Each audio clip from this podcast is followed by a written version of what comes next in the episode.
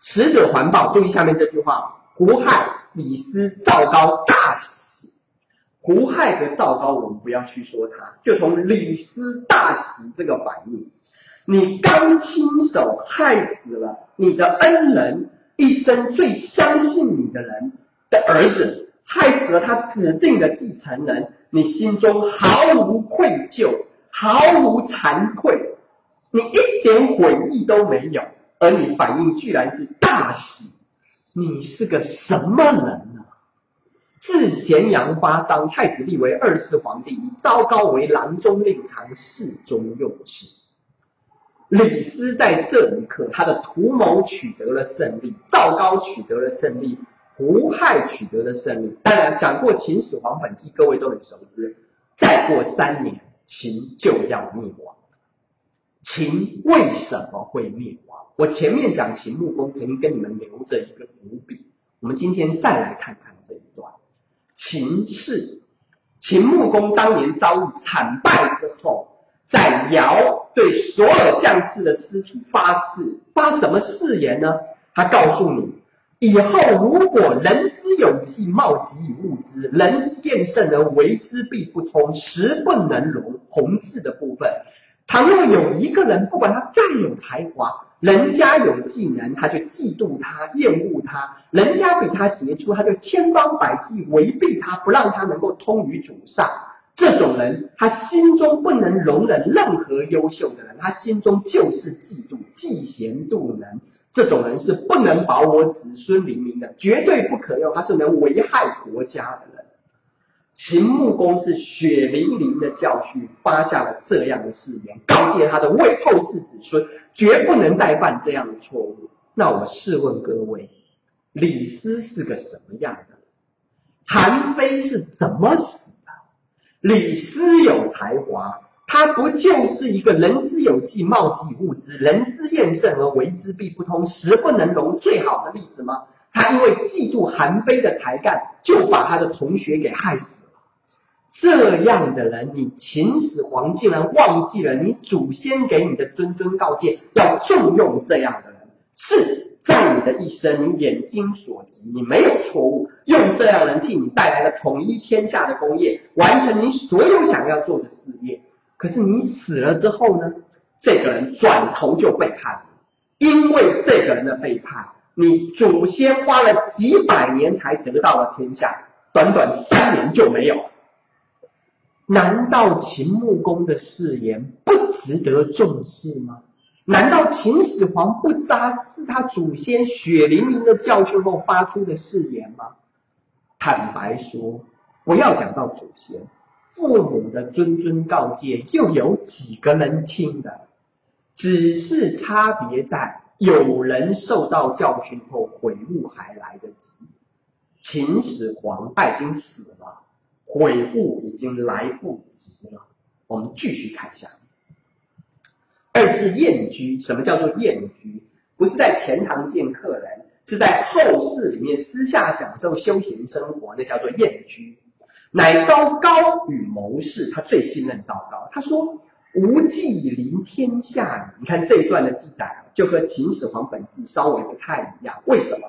上次跟你们说过了，《史记》以以传疑，碰到两个不一样的记载，当他不能确定哪个更好的时候，他就会把两个记载同时兼记下来。可是从一个安排在本纪，一个安排在列传，你就会看出史家心中还是有他的判断的。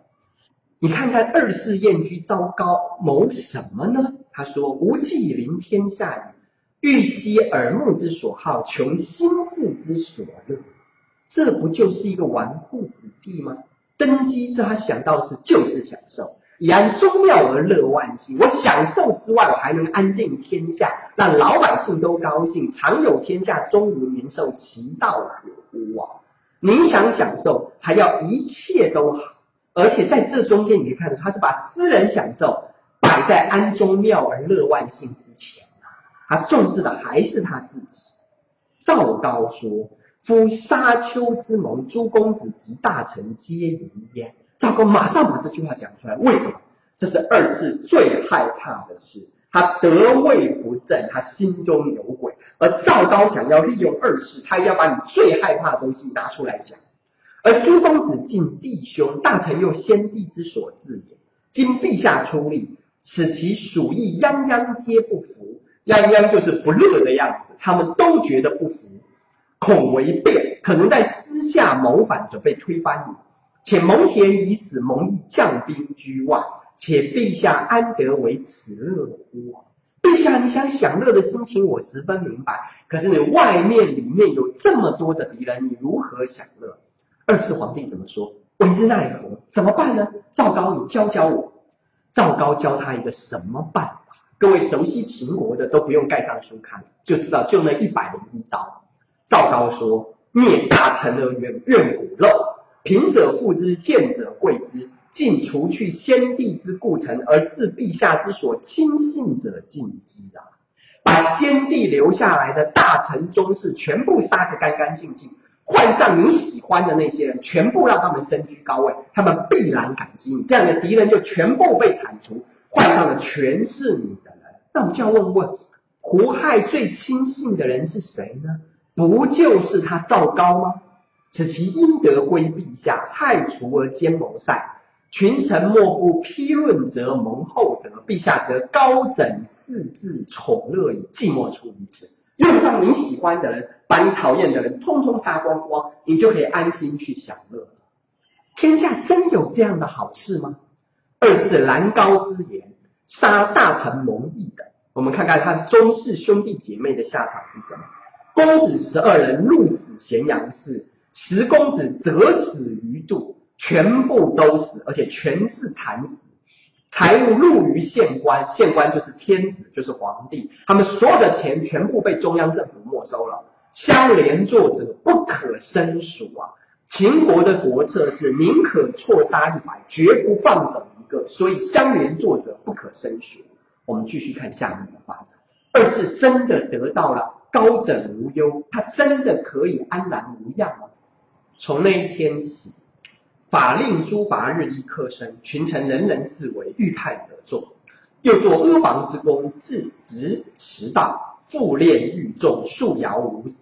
于是楚庶族陈胜、吴光等来作乱，起于山东，结郡相立，自治为侯王，叛秦，去兵至鸿门而却。这段各位秦始皇本纪都读过，很熟悉，我们不多讲。李斯数欲请见见，什么意思呢？李斯好几次。希望能够得到二世空闲的时间，能够去见劝他。二世不许，他不想见李斯。为什么？因为他害怕李斯。李斯在他还是秦始皇公子的时候，李斯已经是丞相，掌握国政二十余年，位高权重。而在这一刻，他又参加了立胡亥的密谋。胡亥心中有鬼，他自然不想多见李斯。李斯的儿子李由是三川守，记不记得我说过，三川就在函谷关的外面。群盗吴广等西掠地，过去弗能进。经过三川守，李由拿他们这些人根本半点办法都没有。章邯以破竹广等兵，等章邯把吴广、陈胜、吴广派来的周章的军队灭掉以后，使者复按三川相属，翘浪思居三公位，如何令道如此？他责备李斯：“你身居丞相的位置，怎么会让天下的盗贼泛滥到这个地步呢？”二世就要马上指责李斯犯了这个错误。我们看他后面怎么发展。李斯恐惧，众绝路，不知所出。你看这个写的多好！李斯心中非常害怕，因为他的儿子李由和他自己犯的错误是没有办法辩驳的。天下有这么多的盗贼。可是他又重绝路，重绝路什么意思呢？他不肯放手已经到手的权利，他一一心想要把这个权利跟功名利禄保持下来，不知所出，该怎么办才好呢？乃阿二世意，他就只好奉承阿谀二世的心意，欲求容，希望二世能够容得下他。以书对曰：“夫贤主者。”必且能全道而行都则之术也。都则之，则臣不敢不皆能以训其主矣。是故主独自于天下而无所治也，能穷乐之极矣。你们看这多可怕的一句话！天下大乱，那是因为你二世的享乐继续沿用秦始皇的政策，压榨百姓过剩。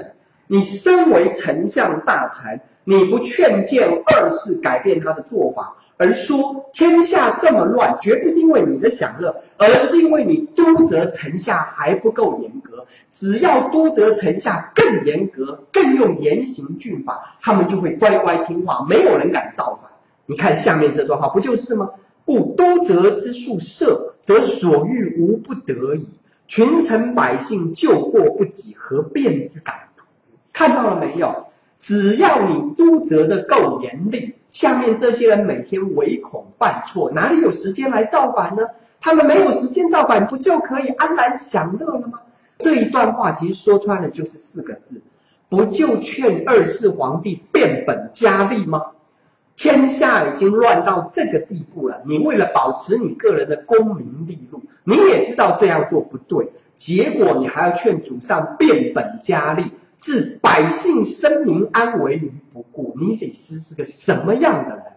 是什么样的皇帝会重用这样的人二十几年？书奏二世悦啊，二世太高兴，你说中我心里的话，二是想的就是享乐。您能说中了他享乐的方法，他就喜欢你。于是行都则欲言。什么叫行都则？如果你前面还不懂什么是行都则，后面这段你就会明白了。行者相伴于道，被法律处刑的人，每天在道路上走的有一半都是被法律处刑的刑徒，而死人日沉积于世啊。古时候是在市杀人。杀的人每天堆的可以在市场上堆叠起来，为什么会做到这个地步呢？因为你二世皇帝觉得杀人重者为忠臣啊。二世曰：若此，则可谓能都者矣啊。他不在乎死的人有多少，人命在他心中跟蝼蚁没有两样。你绝对不会因为你今天出门踩死一只蚂蚁而感到内疚吧？对二世皇帝，他就是这么一个想法。杀了这么多人，二世觉这是能都者矣，他才能安心享乐。走到这一步，秦朝再也没有回头的机会。